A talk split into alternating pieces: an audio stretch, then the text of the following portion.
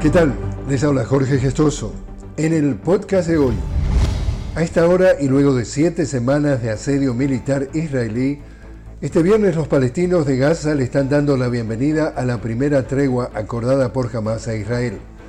Bajo el acuerdo mediado por Qatar, se espera que en esta primera jornada de una pausa de cuatro días, 39 prisioneros palestinos en cárceles israelíes y 13 rehenes en Gaza sean liberados y camiones con ayuda humanitaria, suministros médicos y gasolina ya están entrando a Gaza.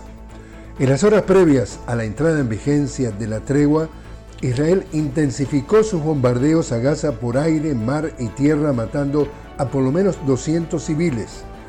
Desde el 7 de octubre, ya son más de 15.000 los palestinos muertos por los ataques israelíes, 6.000 de ellos niños.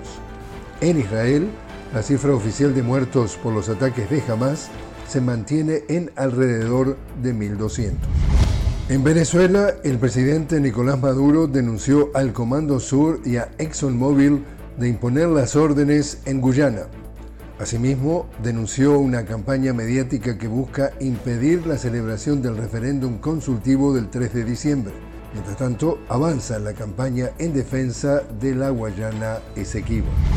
Y en Panamá, este viernes, la Organización por una Panamá Libre de Minería está convocando a una marcha desde la cinta costera hasta la Corte Suprema de Justicia para las 16 horas.